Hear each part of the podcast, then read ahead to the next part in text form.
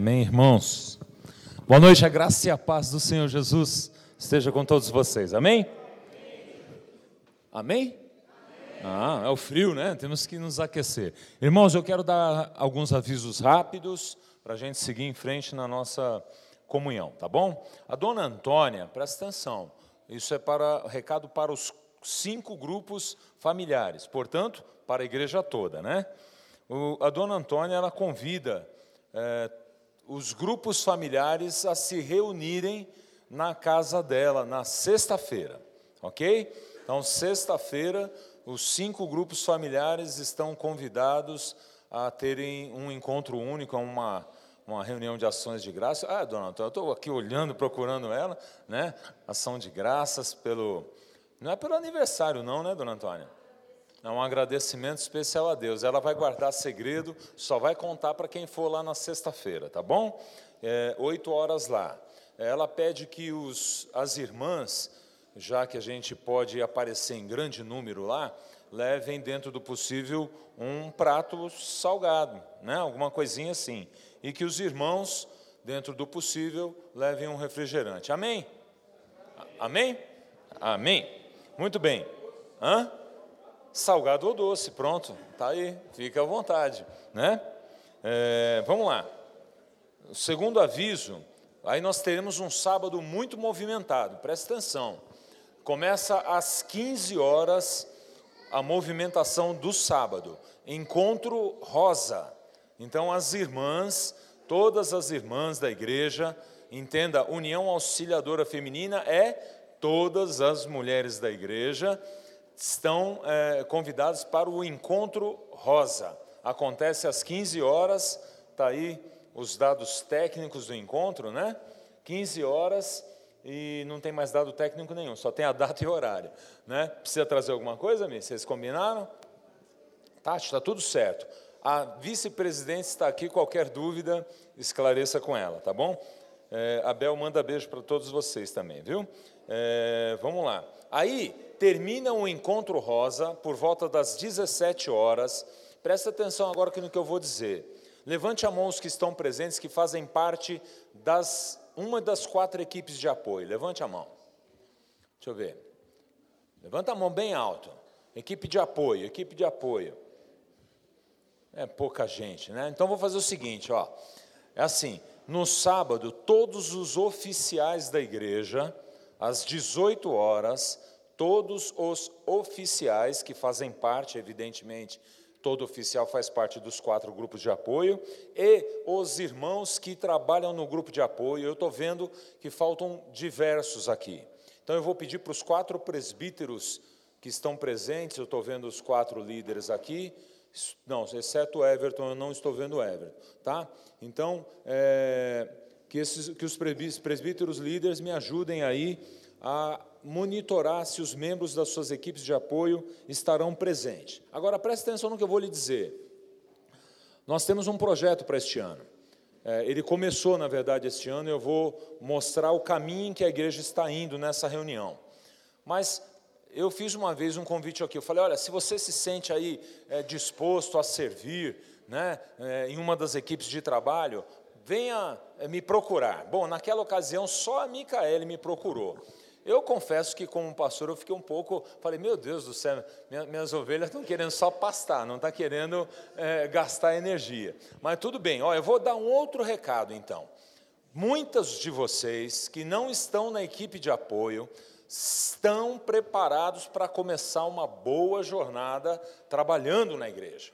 Eu convido você que tem esse sentimento aí no seu coração, não, eu sirvo para me movimentar lá, eu quero fazer alguma coisa. Participa dessa reunião. A princípio, você vai discernir o caminho que a igreja está indo e, quem sabe, integrar-se a um dos grupos de trabalho. Ok? Entenderam o recado, pessoal? Amém? Amém. Legal. 18 horas. Não é 19, é 18. Por quê? das 18 às 20 horas, em ponto, a gente pretende encerrar essa reunião, tá? Encerrar essa reunião para irmos para a casa do irmão Gesiel. E aí tem o, o, o irmão Gesiel quer fazer uma celebração especial também, uma ação de graças pelo aniversário dele. Amém, irmão Gesiel? Amém. Muito bem. Então, aqueles. É, é, tá aí o convite do irmão Gisel, aqueles que puderem é, se fazer presentes lá para abençoá-lo. Tá bom? Então, estão dados aí os quatro recados. Reunião geral, aniversário, grupo familiar, ok.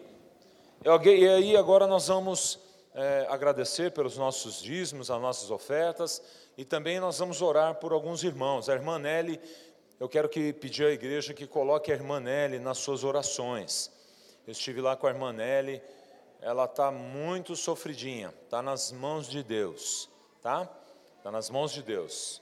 Está com muito frágilzinha na cama. Lembre do nome da irmã Nelly. A dona Maria, hoje, ela não conseguiu vir para a igreja. Né? O Robson está pedindo para avisar, ele foi lá, a luta, a luta, a Ju está aí. Mas a dona Maria estava com dor nas costas, né, Rob? Tá, então vamos orar pela irmã Maria também, ok? É, e o namorado, ô Ju, outra vez ele vai operar, Ju? O que, que aconteceu? Deu errado? Ele caiu, quebrou de novo no mesmo lugar que operou.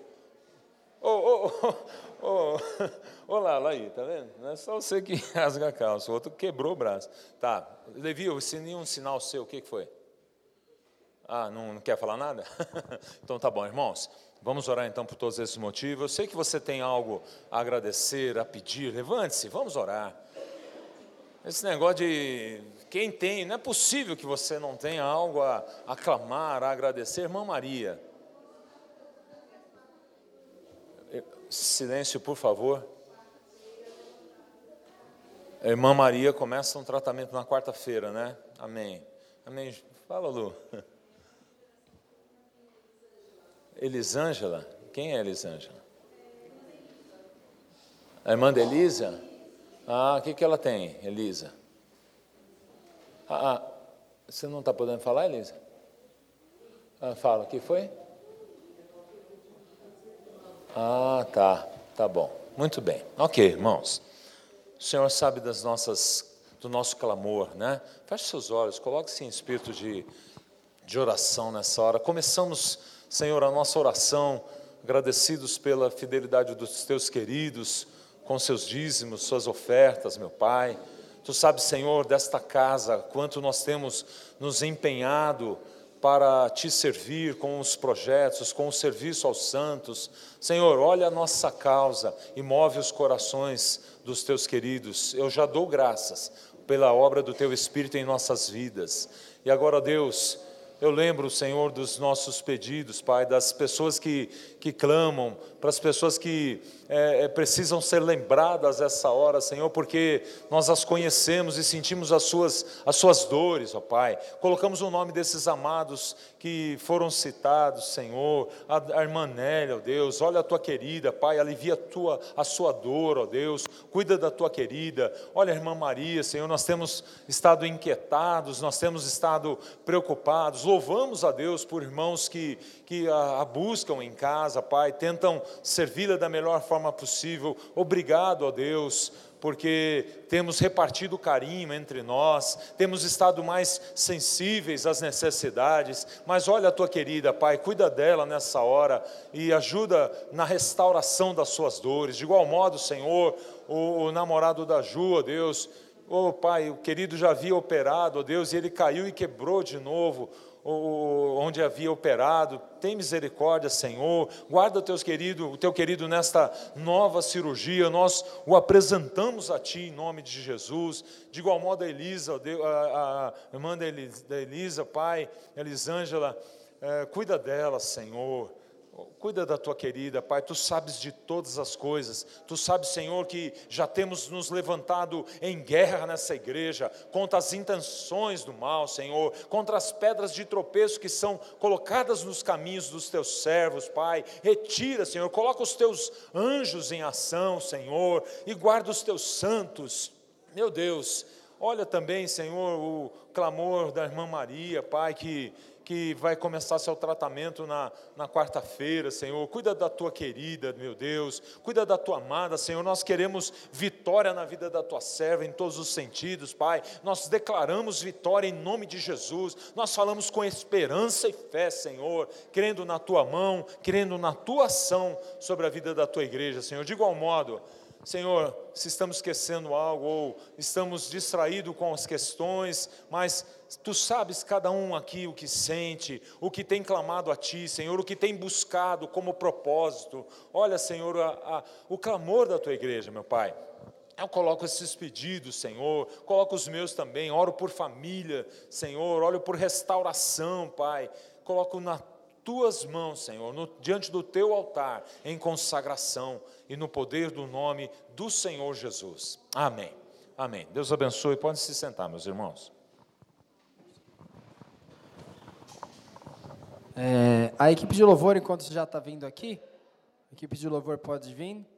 É, esqueci de um aviso, mas agora já lembrei, graças a Deus, senão a Michelle ia ficar muito brava. Pessoal, ela passou a tarde toda já fazendo Aqui, ó. O que, que é que vai estar tá chegando? 16 Congresso Jovem. Não estão? Vocês não estão motivados, não? Vamos de novo. 16 Congresso Jovem. Aê! Olha lá, Michele, vem cá comigo dar o aviso das camisetas. Isso. Não, mas você tem que ficar aí, né, para dar o... É, né? Então, beleza. Rapidinho. O que, que acontece? Por que, que a gente já tem que dar o aviso? Porque tem a camiseta para você pedir e já piscou, chegou final do mês que vem. Estou brincando? Olha só, o que, que vai acontecer? Será uma semana de congresso. Lembra do que teve aqui, ó? A gente já teve a Gimocon, que foi a semana toda, muito legal. A gente já teve a Semana da Família, não foi isso, Ricardo? Semana da Família, Semana da Oração? Só sei que foi show. Todo mundo falou e deu para fazer. E a gente vai conseguir também fazer uma semana de congresso. E olha só, dia 28, 29, 30 31, 1, 2 e 3 de novembro. É o final de outubro e emenda novembro. Beleza? E aí o que acontece? Segunda-feira, às 20 horas. Antes de falar o subtema, só vou falar o tema que é Temos que ser um. Beleza? Esse é o tema do congresso. Temos que ser um. João 17, assim como o Pai em Cristo é. Que possamos ser um. Beleza? E aí, rapidinho, um subtema. Segunda-feira, consolar e edificar. Terça-feira, instruir aconselhar. Quarta-feira, amar e honrar. Quinta-feira, servir. Sexta, sujeitar-se. Sábado, suportar e perdoar para ser um, né? E domingo temos que ser um. É isso. E a Michelle vai falar sobre as camisetas, porque já está tudo já montadinho. Venham com ideias, porque estamos super motivados. Amém? Boa noite, igreja. É, essa é a camiseta, é mostarda a cor, não é amarelo. É um tom, isso aí, Júlia, mais vivo assim. É, só vai ter o título, são duas partes. Na frente é o tema e atrás teve a mudança do nome, não vai ficar aqui embaixo. Sugestão do Miller para ficar mais diferente. É, pode passar, Beli. Os preços. De 2 a 14 anos, 20 reais. Baby Look PMG e GG, 25 reais assim como as camisetas. A partir de hoje, eu já vou começar a recolher os nomes, junto com a Micaele, mas vamos focar só nós, em nós duas, para não ter diferente de tamanhos e não dar confusão. É, os pagamentos eu quero começar a receber até dia 5 de outubro, porque eu tenho que dar um sinal na gráfica. Ok? É só isso, gente. A verdade é. é hoje de manhã, eu e a Larissa e as meninas da coreografia, a gente montou uma coreografia para fazer um flash mob no Congresso. É novidade, não, não teve ainda. É, para quem quiser dançar, a partir de 10 anos até 100 anos, se quiser dançar, pode participar junto com a gente. Os ensaios vão começar a partir da semana que vem. A coreografia não é difícil. Hoje, em uma hora, a gente conseguiu montar a coreografia. Só tem disposição para dançar e a gente vai dançar junto no Flash Mob, vai ser no sábado, tá bom? É isso aí, vamos que vamos, motivado. E aqui é o Jonias, filho do pastor Jonas, pediu para contar um testemunho e essa é a hora. É isso aí, temos que contar o testemunho. Amém? Boa noite, irmãos. Então, é, alguns de vocês já sabiam que eu estava no trabalhava no McDonald's, que foi meu primeiro emprego. Eu terminei meu curso no Senai, fiquei um bom tempo sem conseguir achar por causa da crise também, foi na época do, daquela crise dos caminhoneiros, estava muito difícil para muita gente. E acabei entrando nesse emprego, cabeça erguida, tal, procurando, ajudando em casa.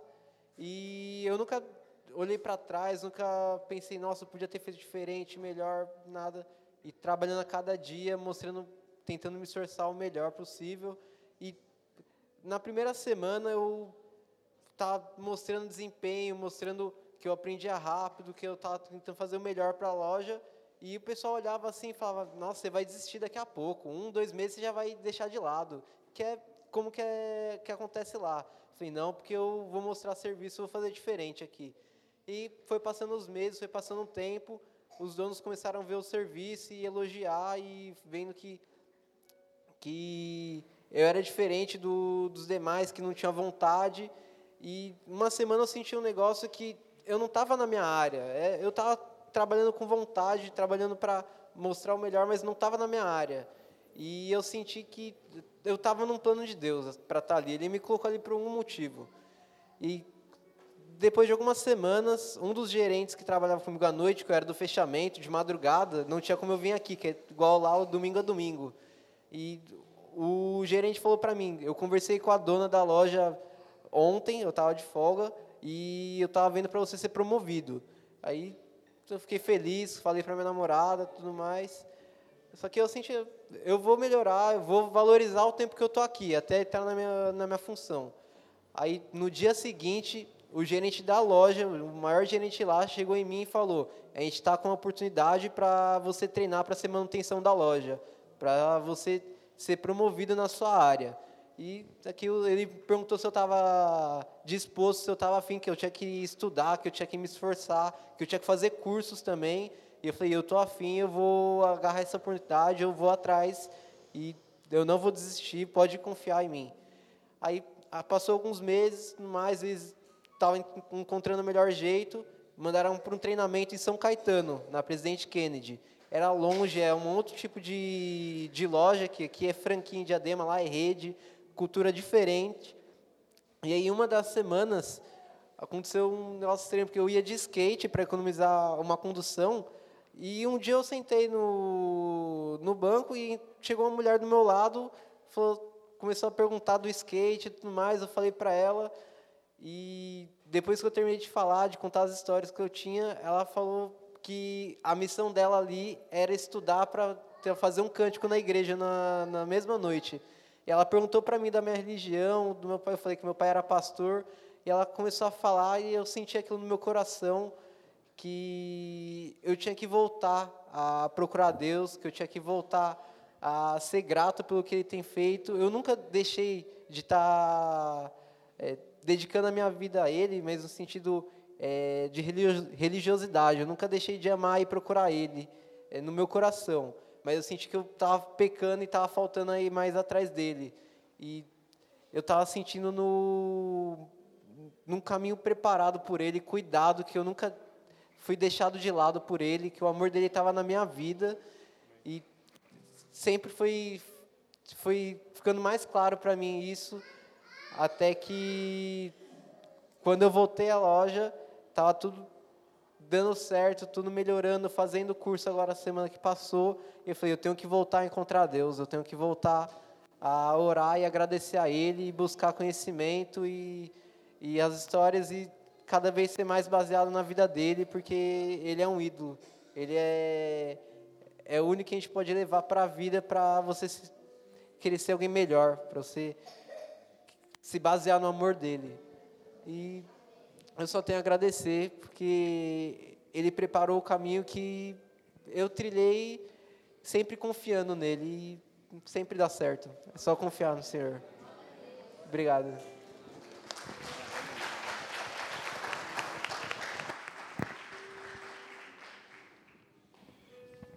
Pode, Senhor, irmãos. Amém? Amém? Vocês estão preguiçosos hoje, hein? É o frio. Amém, amados. Quero falar com os irmãos sobre Neemias.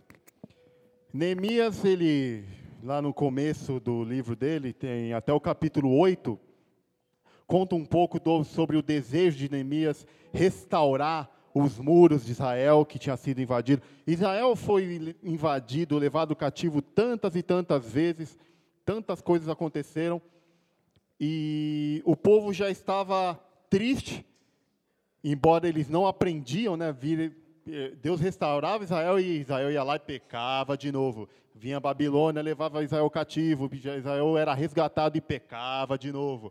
E lá vai Deus mandando outra, outra, outra nação contra Israel, porque não andava nos caminhos dele. Israel se restaurava, ficava ali e depois pecava de novo. E assim foi durante muito tempo. E Neemias teve esse desejo no coração de levantar novamente os muros de Israel. Ele foi motivo de chacota, foi motivo de perseguição. Seus inimigos mandavam cartas a ele dizendo: Olha, você está levantando esse muro porque você quer se colocar como rei sobre Israel e então governar e guerrear contra nós. E Neemias ia lá, falava: Não é isso, sei o que lá, orava, entregava a vida ao Senhor. Mas no final de tudo, Neemias conseguiu, junto com os demais profetas, restaurar os muros, restaurar a casa de Israel, restaurar Jerusalém. E lá no versículo 10 do capítulo 8 de Neemias, ele fala: Olha, levanta, come, bebe, se alegre, se alegre, não fique triste, porque a alegria do Senhor, a alegria do Senhor, a alegria do Senhor Glória a Deus, se coloque de pé, vamos louvar a Ele, vamos alegrar o coração do Senhor. Está se sentindo fraco? A alegria do Senhor é sua força. Está se sentindo desanimado porque vai enfrentar uma bateria de exames, cirurgias, é, perseguição, enfim, alegre-se no Senhor, porque a alegria do Senhor é a sua força, amém?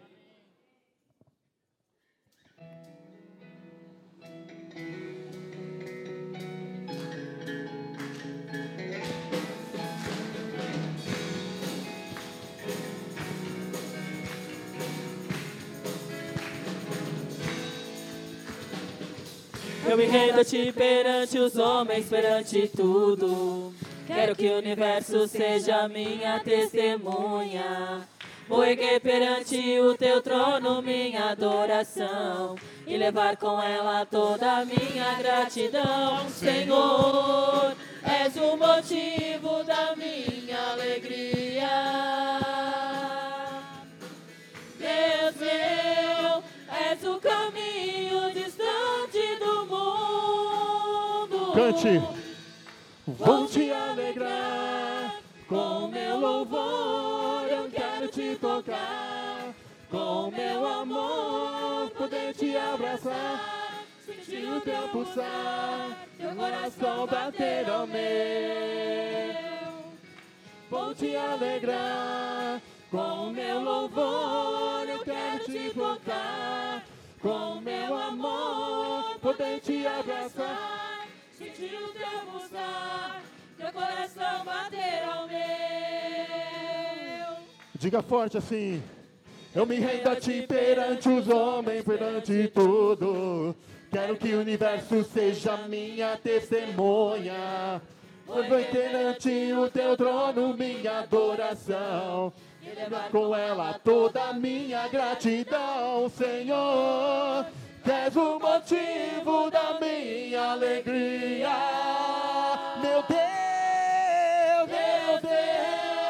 És o caminho distante do mundo. Vou te alegrar com meu amor, poder te invocar. Com meu amor, poder te abraçar, sentir o teu pulsar, teu coração bater ao meu. Vou te alegrar com meu louvor, eu quero te tocar. Com meu amor, poder te abraçar. sentir o teu pulsar, teu coração bater ao meu. Diga a ele. Te amo,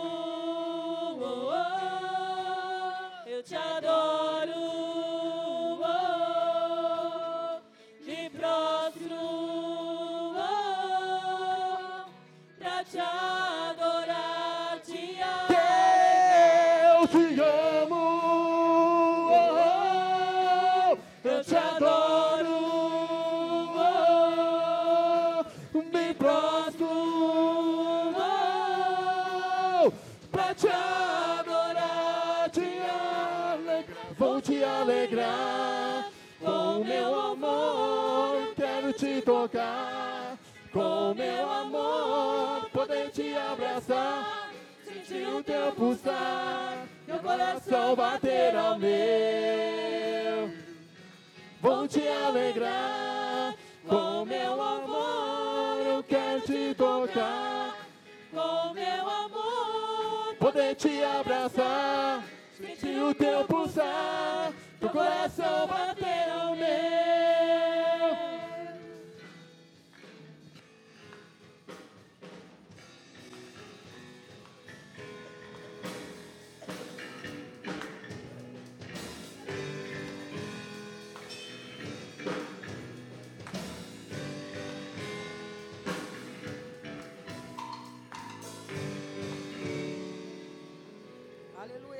Aleluia. E Neemias confiava no Senhor, porque o Senhor era o general de guerra. Com esse general não há derrota. Não há derrota. Embora muitas vezes Deus diga não para algumas coisas para a gente, isso não significa que seja uma derrota.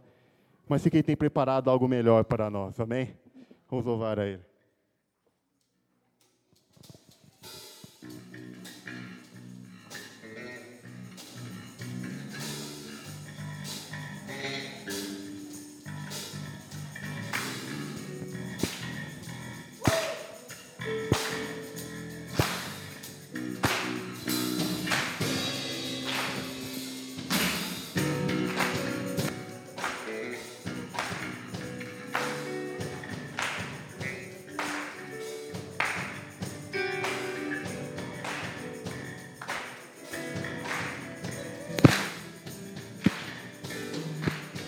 Diga, pelo Senhor.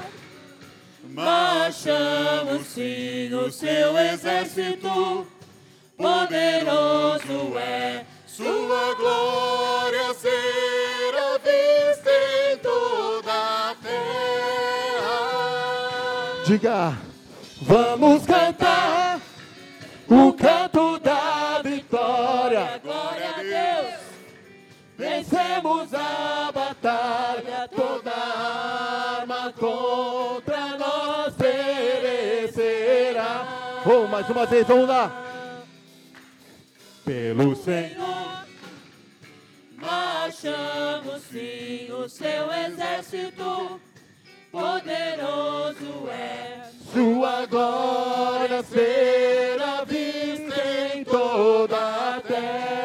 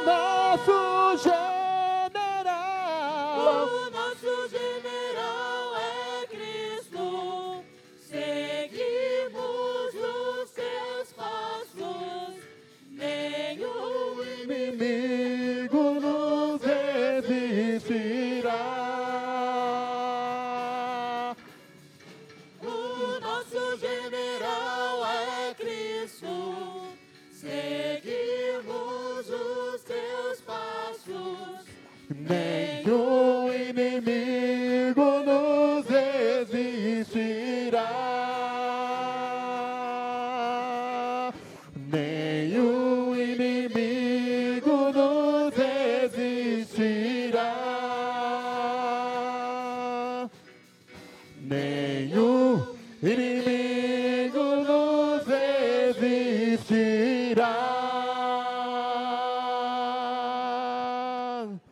Aleluia. Aleluia, Pai. Nenhum inimigo nos resiste quando nós estamos perto de Ti, ó Pai. Pois não há lugar melhor para se estar, Senhor Jesus.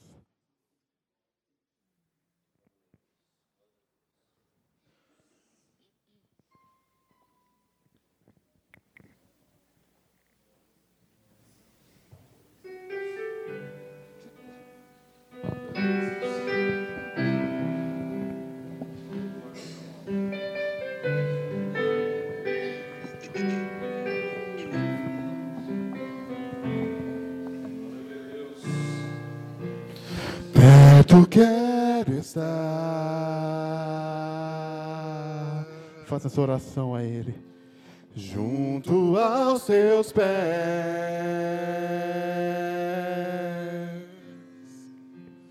Pois prazer maior não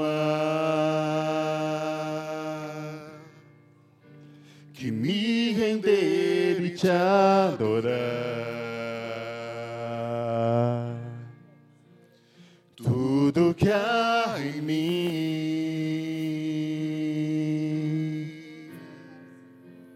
quero te ofertar.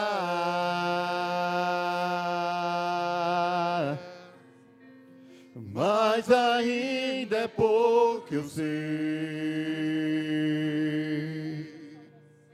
Se comparado ao que ganhei. Não sou apenas servo, teu amigo me tornei.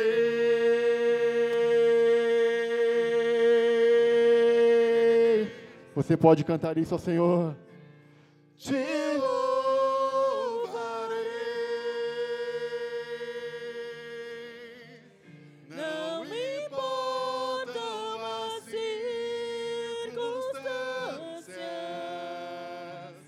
Ah!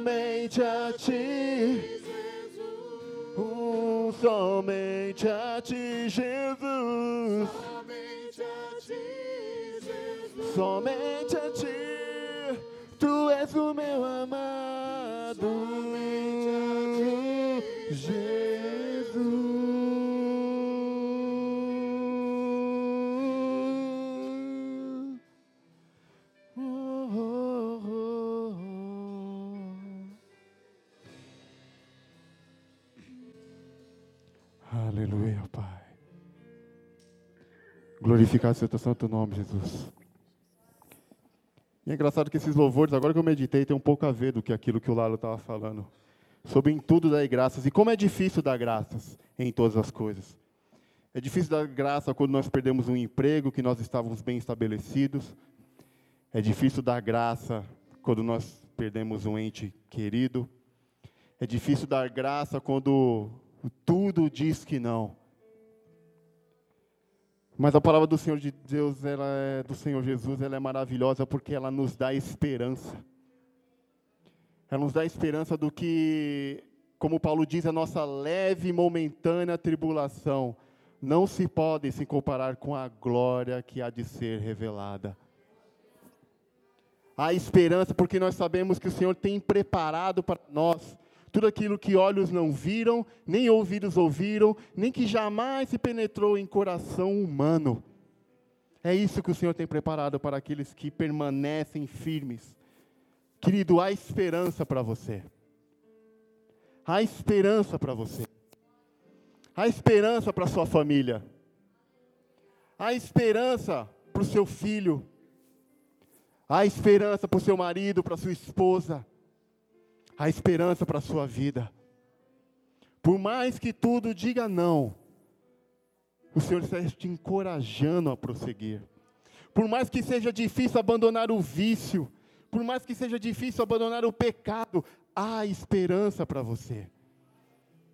A esperança é Cristo, somente nele e por ele estão todas as coisas.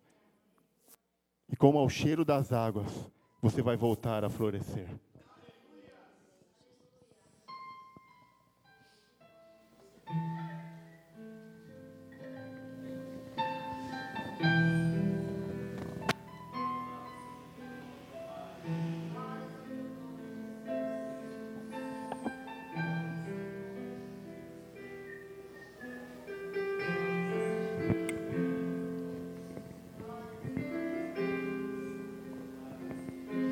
Diga a verdade.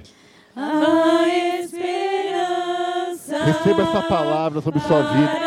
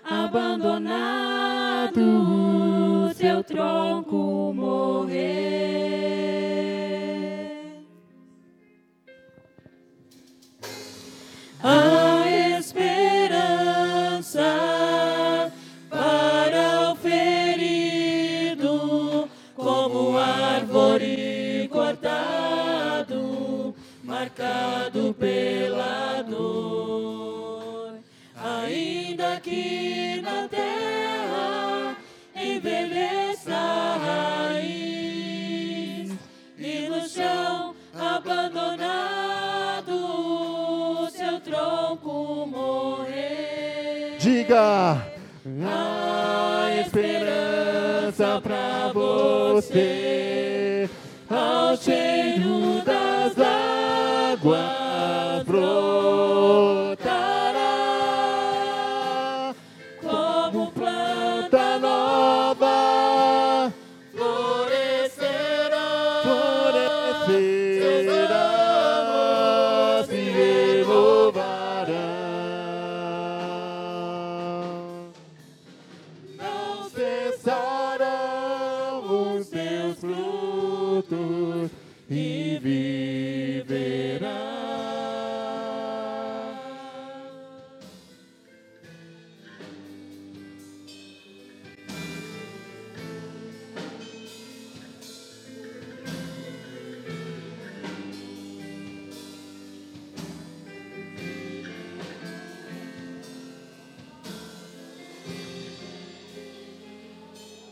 Esperança.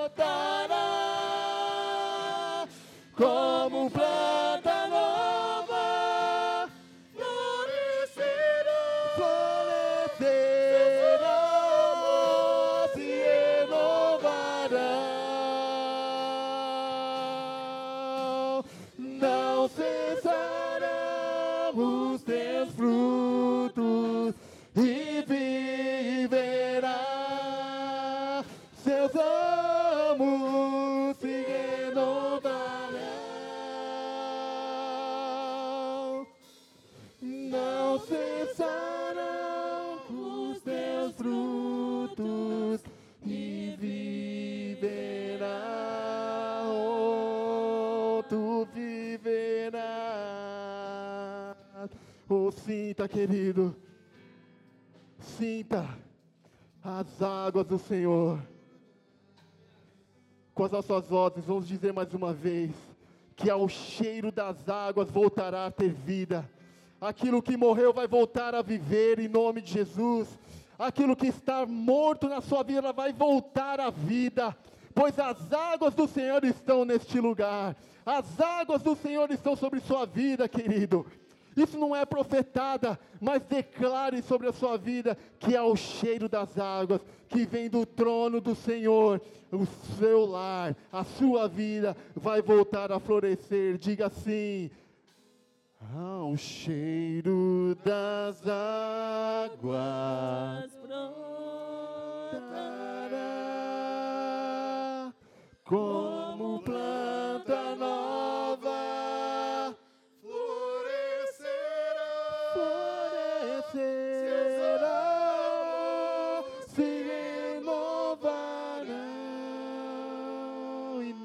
cessará. Não cessará os teus frutos e vi. Mais uma vez, diga ao cheiro das águas, ao cheiro das águas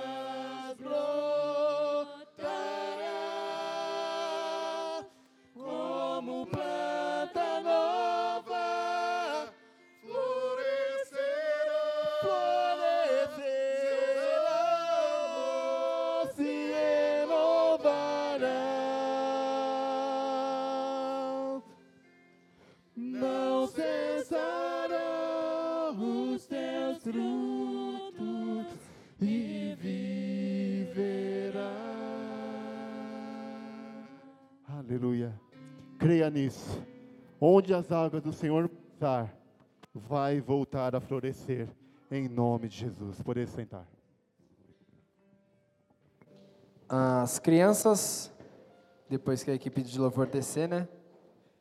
Pode vir aqui à frente, eu vou falar. Vem aqui, ô sapeca. É, vamos orar. Vamos orar, vamos orar, vamos orar, vamos orar, vamos orar. Aí, aí, aí, glória a Deus, vamos orar. Amém? Igreja, vamos orar, vamos abençoar as crianças, em nome de Jesus. Senhor, guarda agora os teus pequeninos debaixo das tuas mãos, dirige os professores, ó Deus, com unção, autoridade, e que os teus anjos estejam com eles agora, em nome de Jesus. Amém. Oração eficaz, né? Rápido.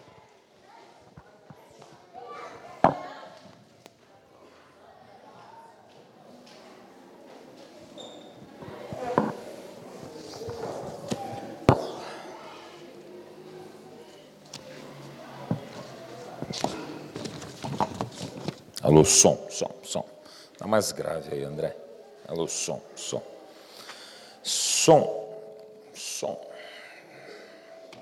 Amém, igreja? Abram suas Bíblias, lá em 1 Coríntios, capítulo 3. Deixa aberto lá. Eco. Alô, som. Eco. Muito bem. Vamos ver. Ver se a gente consegue terminar essa mensagem hoje.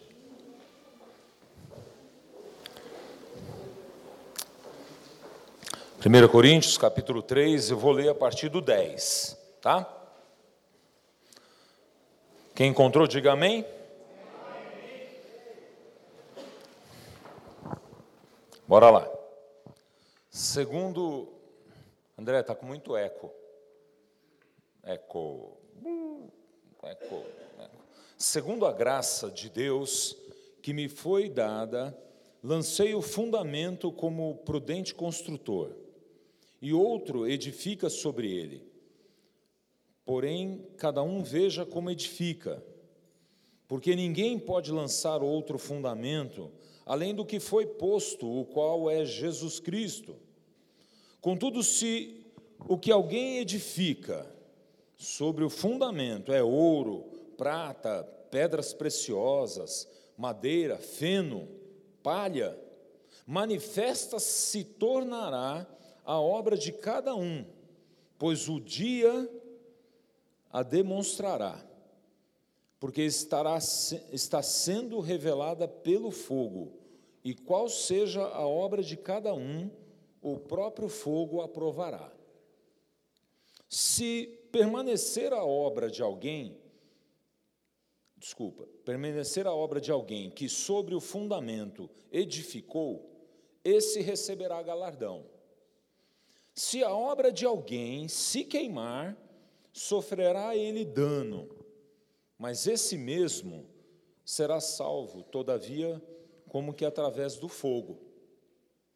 Não sabeis que sois santuários de Deus e que o Espírito de Deus habita em vós? Se alguém destruir o santuário de Deus, Deus o destruirá, porque o santuário de Deus que sois vós é sagrado.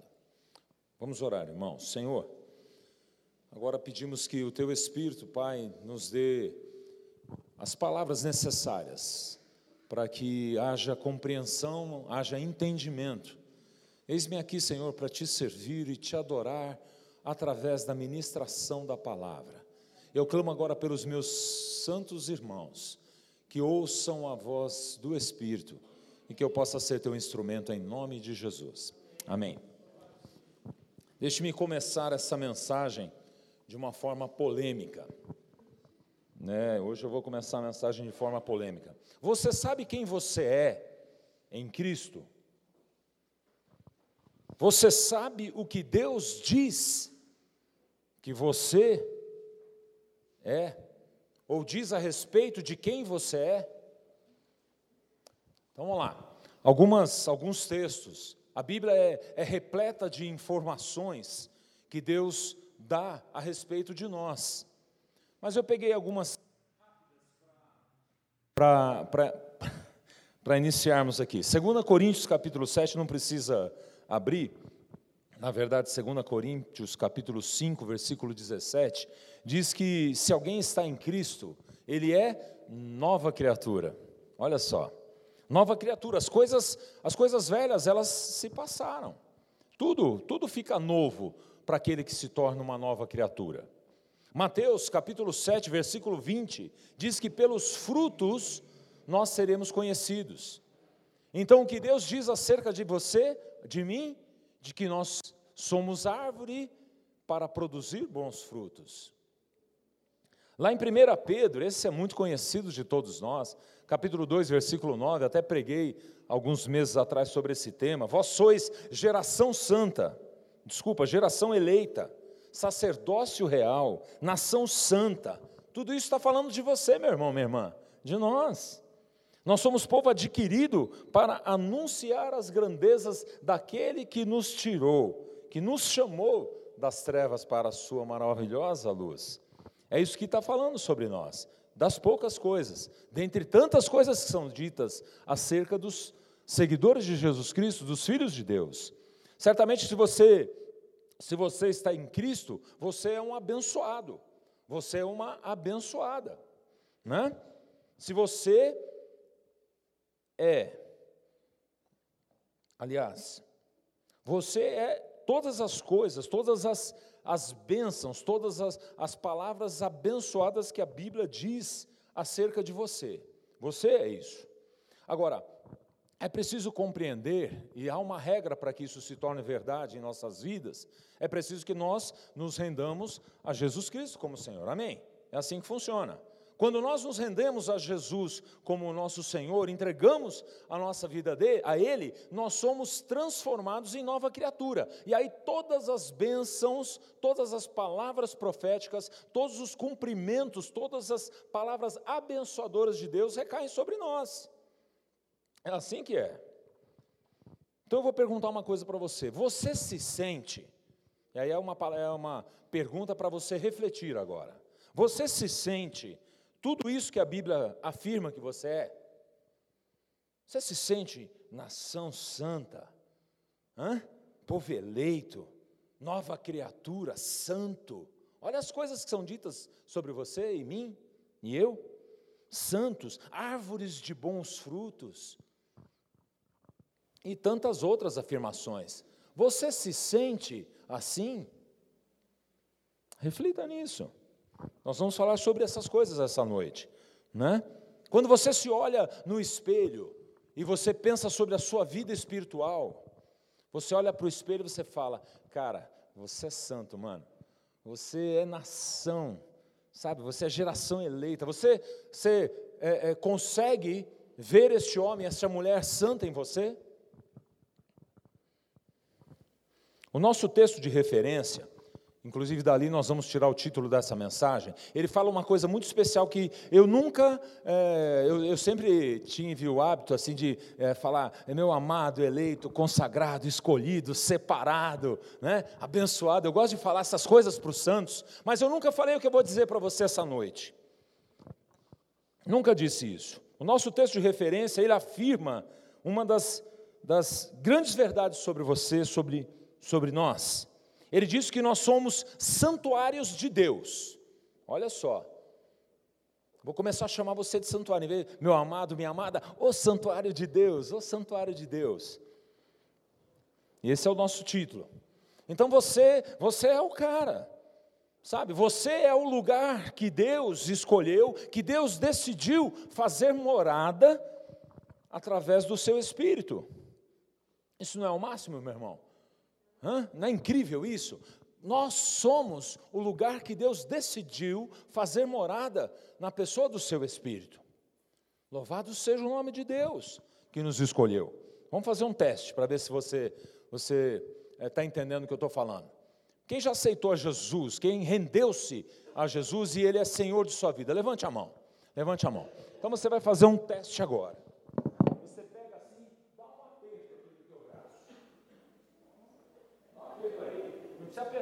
Não quero ninguém se machucando. Apertou? É como se você tivesse é, é, é, apertado o Espírito Santo. Bom, é claro que eu estou falando figuradamente.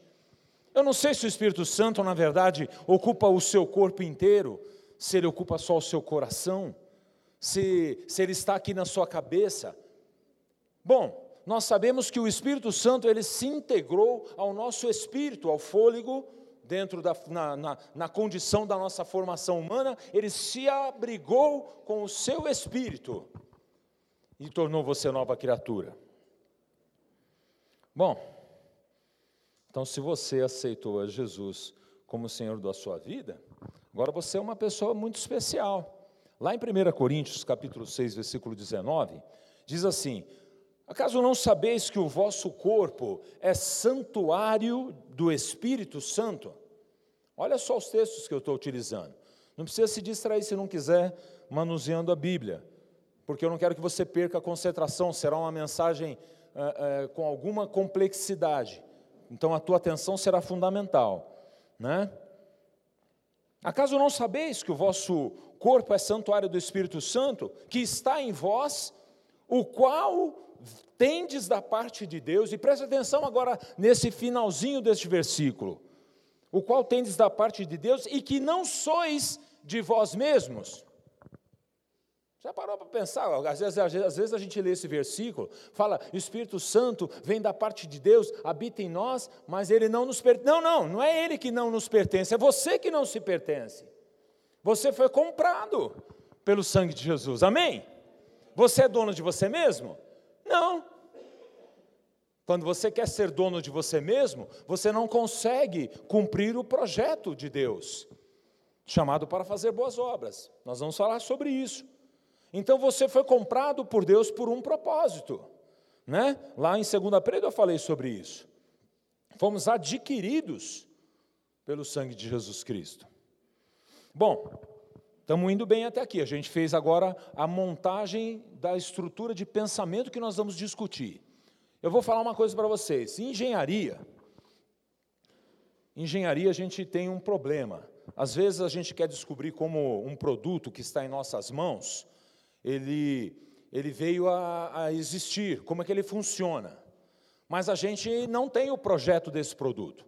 Então, existe um termo comum em engenharia que a gente chama de engenharia reversa, quando, a partir do produto final, a gente vai desmontando ele de forma organizada e chega ao detalhamento das peças originais. Aí a gente descobre, olha, eles fizeram assim, assim, assim para fazer isso, isso e isso. Aí quando a gente monta tudo de novo, o equipamento funciona. Se não esquecer peça nenhuma. Na engenharia reversa, a gente vai batendo foto, vai organizando para não se perder. Bom, eu vou fazer engenharia reversa com vocês espiritualmente essa noite, tá bom? É assim que vai funcionar. Nós fizemos uma declaração. A partir dessa declaração, nós vamos dar passos a ré para entender onde Deus é, é, é, é, começou essa história conosco. Primeira informação, e nós vamos partir daí, diz que nós somos santuários. Amém? Sim ou não? Amém. Somos santuários. Então, nós somos sagrados. Ó, essa palavra é nova. Eu nunca te chamei de sagrado. Ô sagrada, ô sagrado. Posso te chamar a partir dessa noite. Vou começar a te chamar de sagrado. Pastor, você é um fanfarrão, é um brincalhão. Mas eu vou afirmar de novo: você é sagrado, meu irmão, você é sagrada, minha irmã. Versículo 17. Se você não leu com atenção o texto que a gente tomou por referência, veja lá o versículo 17.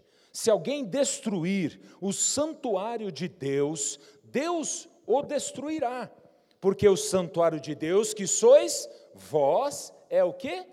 Sagrado. Você é um ser sagrado. Já pensou nisso, Felipe? Um ser sagrado. Eu também nunca tinha pensado até essa mensagem. Enquanto é, foi, foi buscando e discernindo essa palavra que eu falei: Olha, Senhor, eu sou um ser sagrado. Elisa, você é um ser sagrado. Mauri, ser sagrado. Muito bem, repita comigo: Eu sou sagrado. Não, não fica tímido, não. Não sou eu que disse, foi a palavra de Deus. Agora eu vou te explicar em que condição que você é sagrado. Repita de novo. Eu sou sagrado porque o Espírito Santo habita em mim. Foi isso que disse o versículo 17, não foi? O Espírito de Deus habita em vós. Bom, primeira lição que a gente tem que é, tomar cuidado, né? Um alerta para o exterior. Não é bom que ninguém toque, né? É, toque em quem é sagrado para lhe fazer mal. Isso não é bom para a pessoa. Bom, esse é um lado da história, mas também não é bom que você que é sagrado, sagrada, amaldiçoe aquele que te fez mal. Né? Tiago e João, eles ficaram muito empolgados em amaldiçoar, E Jesus, quando, quando foi rejeitado lá em Samaria, é, quando foram sair da cidade, Tiago e João disseram assim para Jesus: Senhor, quer que a gente peça para que desça fogo do céu e consuma essas pessoas? Aí Jesus diz para eles: De que espírito vocês são? Acaso eu vim aqui para destruir as almas? Ao contrário, o Filho do Homem veio para salvar as almas. Então, fica em paz, deixa Deus ser juiz. Deixa só Deus ser juiz, tá bom? Então, primeira coisa, demos um primeiro passo. Então você já sabe que é sagrado. Bom, voltando, engenharia. Se somos sagrados, então estamos firmados no fundamento que é Cristo. O que garante, meus irmãos, que nós somos sagrados é o fato de que cada um de nós se rendeu a Jesus Cristo. É isso que nos tornou sagrado. Enquanto nós não nos rendemos, não rendemos a nossa vida a Jesus, nós somos criaturas de Deus. Mas quando nos rendemos a Cristo, então nós estamos firmados no fundamento, porque Ele é o fundamento, Ele é o alicerce das nossas vidas, Ele é a base, é tudo que nós precisamos é, para estabilizar a nossa construção espiritual. Por isso que o primeiro passo de alguém que quer transformar a vida é render-se a Jesus. Quando você se rende, quando nós nos rendemos a Jesus, nós estabelecemos o fundamento, o alicerce da nossa vida. Versículo 11: ninguém, ninguém pode lançar outro fundamento, ninguém, além do que já está posto, o qual é Jesus Cristo. Amém? Esse é o seu fundamento, é o meu fundamento. Mais um passinho para trás. Se nós estamos firmados em Cristo, portanto, estamos no fundamento, então temos que edificar boas obras. Comece a, comece a entender este detalhe. Assim como Cristo edificou boas obras em Deus. Né? Repita comigo. Eu tenho que edificar boas obras. Mas com essa timidez não vai edificar nada. De novo. Tenho que edificar boas obras em Cristo. Vocês entendem? Não é a nossa capacidade, não é na nossa força, não é em qualquer base, é no alicerce verdadeiro, que é Jesus, né? Então, quem está sobre o fundamento, sobre uma construção, sobre uma fundação, o próximo passo daquela vida, o próximo passo daquela pessoa é edificar a sua construção. Então, quando estamos sobre a base que é Jesus, o próximo passo é produzir a nossa edificação. Os pedreiros aqui de plantão, né, seu Raimundo? Depois que eu tenho a fundação, alicerce pronto, o que, que eu vou fazer? Levantar as paredes. Bom, neste texto, nós temos um paralelo espiritual desse conceito de fundação com a construção. Veja lá, o versículo 12 vai dizer o seguinte: se alguém sobre este fundamento levanta um edifício, então agora nós vamos começar a discutir sobre o nosso caminhar, sobre a nossa vida. Estou em Cristo, agora vou construir a minha história espiritual. Então, se alguém sobre este fundamento edifica, é, é, levanta um edifício de ouro, prata, pedras preciosas, madeira, feno, palha, a obra de cada um será manifesta. A obra de cada um será manifesta. Então, quem está sobre o fundamento, sobre a fundação, vai edificar a obra. E o texto nos fala: é, é, se você. Não, desculpa, não é isso, não. O texto nos vai falar desse tipo de fundamento, mas eu quero desenvolver uma coisinha antes de entrar nisso daí. Eu, eu quero lembrar uma coisa que nós falamos. Segura aí, segura essa questão do, da construção. Eu perguntei lá no começo da nossa mensagem se você se sente tudo isso que a Bíblia diz que você é, ou tudo aquilo que você deveria ter se tornado. Isso é um tema para a gente refletir, porque a gente tem que ter uma autocrítica espiritual sobre a maneira como nós estamos andando em Cristo, ou a maneira como estamos construindo a nossa fundação.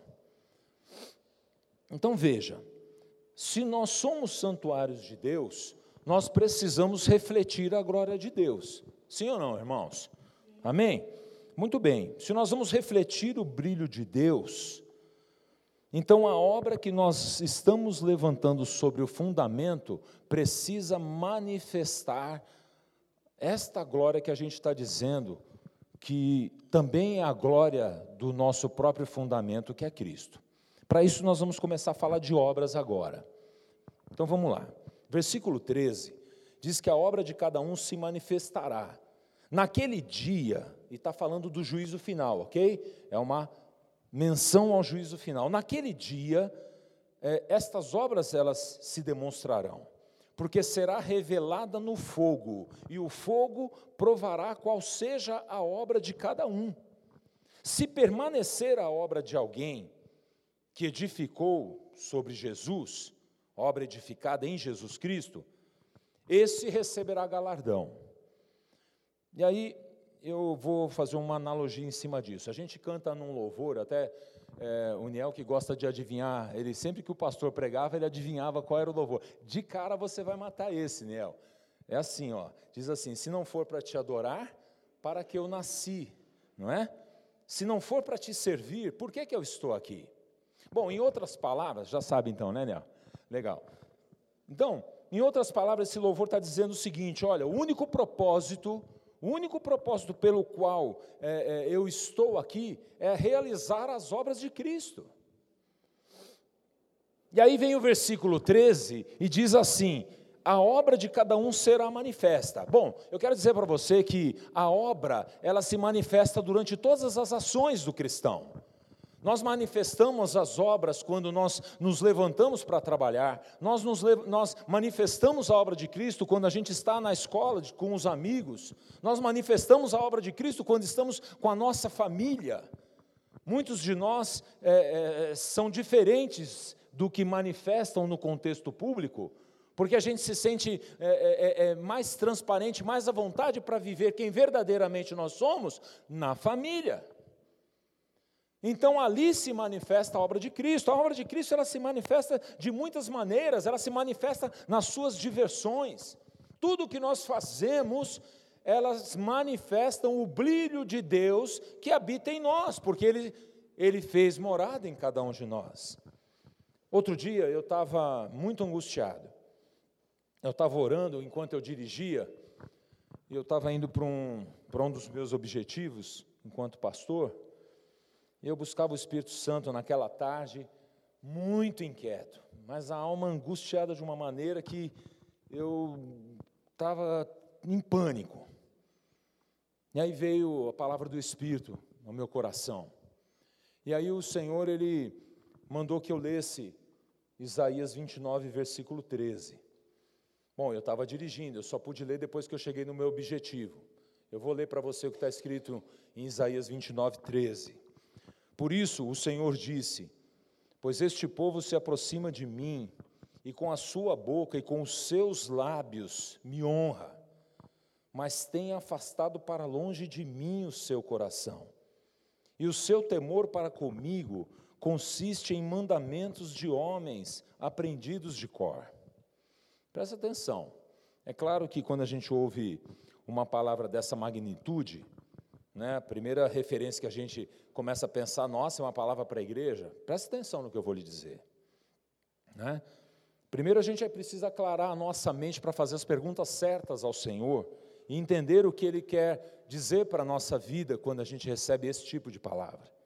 Então era uma determinada questão que a gente estava sofrendo é, é, em outra igreja, não aqui, mas uma coisa o Espírito me falou sobre isso, ela também se refere a obras. Preste atenção no vínculo dessa palavra de Isaías, porque quando a gente está com os nossos lábios honrando o Senhor, da boca para fora, as nossas obras podem ser palha. Quando o nosso coração ele está afastado do Senhor, talvez as nossas obras também sejam palha, madeira, obras que não têm valor para Deus. O que Deus busca é um coração sincero e aproximado. Sempre a palavra do Senhor, ela tem propósito de nos trazer graça, nos trazer transformação. Sempre Deus quer nos corrigir, quer ajustar a nossa vida. Sempre a palavra do Senhor tem um propósito de mudar a nossa história, meus irmãos. Sempre, sempre a palavra do Senhor tem a intenção de que você, ao sair daqui, a tua vida se torne melhor. Então é isso que o Senhor quer. Bom, vamos ligar essas coisas para fazer sentido, né? Então, por que, que eu disse tudo isso? Porque haverá um dia, vamos voltar para o texto, haverá um dia onde nós estaremos diante do trono de Deus. Nós estaremos diante do, diante do trono de Deus e tudo aquilo que nós realizamos nesse nosso caminhar enquanto cristãos será provado pelo fogo do Senhor. O André seria talvez a melhor pessoa para falar sobre fogo, mas eu, enquanto engenheiro, vivi muitas experiências na minha vida profissional onde o fogo ele é extremamente fundamental para a, a, a elaboração de produtos. Não existiriam os pneus para os ônibus, Daniel, se também não houvesse fogo na hora da formatação da borracha. Enfim, são infinidades, infinitas opções onde o fogo é utilizado. Infelizmente, quando usamos indevidamente, ele produz fatalidades, né? E muita tristeza. Mas para o Senhor, como, as, como os simbolismos bíblicos, eles sempre têm um propósito é, espiritual. Para o Senhor, o fogo significa purificação. O fogo revela. As nossas obras serão reveladas, meus amados. Sabe, o fogo ele, ele prova, o fogo ele cauteriza feridas, ele molda corações e, inevitavelmente, o fogo produzirá juízo. Inevitavelmente o fogo produzirá juízo. Lá no versículo 13, ele nos dá a ideia de que existem alguns tipos de edificação que o cristão constrói. E isso, claro, que será aplicado espiritualmente, mas lá é mencionado com, como ouro, prata, pedras preciosas, madeira, feno, palha.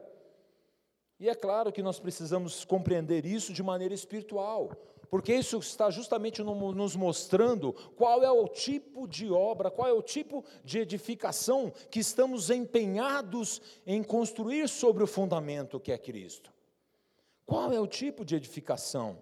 Quais são as obras espirituais que estamos realizando, meus amados? Diz o texto que se permanecer a obra de alguém que sobre Cristo tem edificado as suas ações enquanto neste caminhar cristão, então este mesmo receberá galardão. Mas também afirma que se a, a, a obra de cada um de nós se queimar, este um tal cristão, ele será salvo sim, mas como que pelo fogo. Bom, eu não tenho ideia de como é ser salvo e entrar na glória de Deus como que pelo fogo do Senhor. Mas eu clamo, Senhor, tenha misericórdia de mim, para que tenha alguma obra que é, é, esteja estruturada de maneira agradável aos teus olhos, Senhor. É isso que eu tenho clamado. Entenda, meus irmãos, que nós precisamos então é, investir no reino, nós precisamos nos dedicar é, como cristãos ao projeto do Evangelho. Porque isso é incrível. Lá em Efésios capítulo 2, versículo 10, lá fala que nós somos é, feituras dele, criados em Cristo Jesus para boas obras, as quais Deus de antemão preparou para que andássemos nelas. Pastor, como eu faço para saber se eu estou realizando obras que são agradáveis a Deus? Como saber? Como saber se as nossas obras são é, é, agradáveis aos olhos do Senhor? Preste atenção nessa historinha que eu vou lhe contar, que ela vincula com uma passagem bíblica que responde à nossa pergunta. Existia uma, é, é uma região montanhosa, né, coberta de neves, lá nessa, nessa, nessas montanhas existia uma pequena igreja, uma pequena igrejinha lá no alto da montanha. Ela era muito bonita essa construção e ela chamava a atenção dos turistas. Então todo turista que ia para essa região, ele de uma forma ou de outra subia lá na igrejinha. Um dos turistas, ele ele observou que essa igrejinha não tinha energia elétrica, não tinha eletricidade. E aí ele voltando para o hotel, perguntou ao gerente, né, sobre essa essa igrejinha, E o gerente explicou por que, ela era assim. Havia um homem muito rico, muito rico, e ele quem construiu aquele templo. E depois, próximo à sua morte, ele doou aquela igrejinha para a comunidade. Mas ele fez uma condicionante no seu testamento. A condicionante que ele fez é que nunca deveria haver energia elétrica naquela igreja. Né? Então, o gerente falou para o, o, o turista: hoje à noite você vai entender por quê. Bom, no raiar da tarde, ao, ao iniciar o anoitecer, o turista começou a perceber pequenas luzinhas, lamparinas, se deslocando, subindo o morro acima. Apareceu uma ali, outra colar, e mais outra, mais outra, e todas se dirigiam para aquela igrejinha. Quando todas essas lamparinas, elas é, se juntaram dentro da igrejinha, a igrejinha ela, ela brilhou, ela brilhou, espantando as trevas. Lá em Mateus 5,14, Jesus ele, ele falou sobre isso, com a didática de Jesus. E a didática de Jesus é semelhante a essa história, inclusive. Diz que nós somos a luz do mundo, meus irmãos. E diz que não se pode esconder uma cidade que, que é edificada sobre um monte. Como? Como escondê-la da visão das pessoas? Nós somos a luz do mundo. E nem se pode acender um lampião, queridos, e escondê-lo debaixo dos bancos. Como que nós vamos iluminar alguma coisa se nós escondermos na, na parte escura? Ao contrário, Jesus falou que é, é, o lampião ele deveria ser colocado num ponto alto da casa. E aí sim a luz desse lampião ela iluminaria todos aqueles que estavam na casa. Assim deve resplandecer a luz de cada um de nós diante dos homens, queridos. Assim deve resplandecer a nossa luz, para que vejam as boas obras que nós realizamos e aí sim glorifiquem o nome de Deus. Então eu quero dizer para você essa noite, fechando o nosso tema, que essa igreja ela já tem palavra do Senhor e eu não abro mão de crer naquilo que ela é chamada. Esta igreja, ela é chamada por Deus para ser abençoadora deste lugar. A questão é que você é essa igreja. Você é essa igreja, você é chamado para, para interferir, mudar a história deste lugar. O ano que vem nós vamos falar muito de, de igrejas que transformam, igrejas transformacionais. Nós queremos ser uma igreja que faz diferença onde nós nos posicionamos. Agora, veja-se a si mesmo, então, ao olhar no espelho, e diga: Senhor, eu sou a tua igreja. Eu sou a igreja de Jesus Cristo. Então, onde quer que eu esteja, eu tenho que dissipar, eu tenho que anunciar, eu tenho que desenvolver o Evangelho. Respondendo a nossa possível pergunta, se é que vocês o tenham feito, se as tuas obras estiverem tornando o teu próximo uma pessoa melhor, então você estará edificando boas obras. Se você estiver anunciando o evangelho da salvação, o nome de Deus, a pessoa de Deus, aqueles que lhe rodeiam, então você vai estar construindo boas obras. E por fim, se você estiver amando o seu irmão, diz a palavra do Senhor, como é que você pode dizer que ama a Deus a quem você não vê, se você não ama teu irmão a quem vê?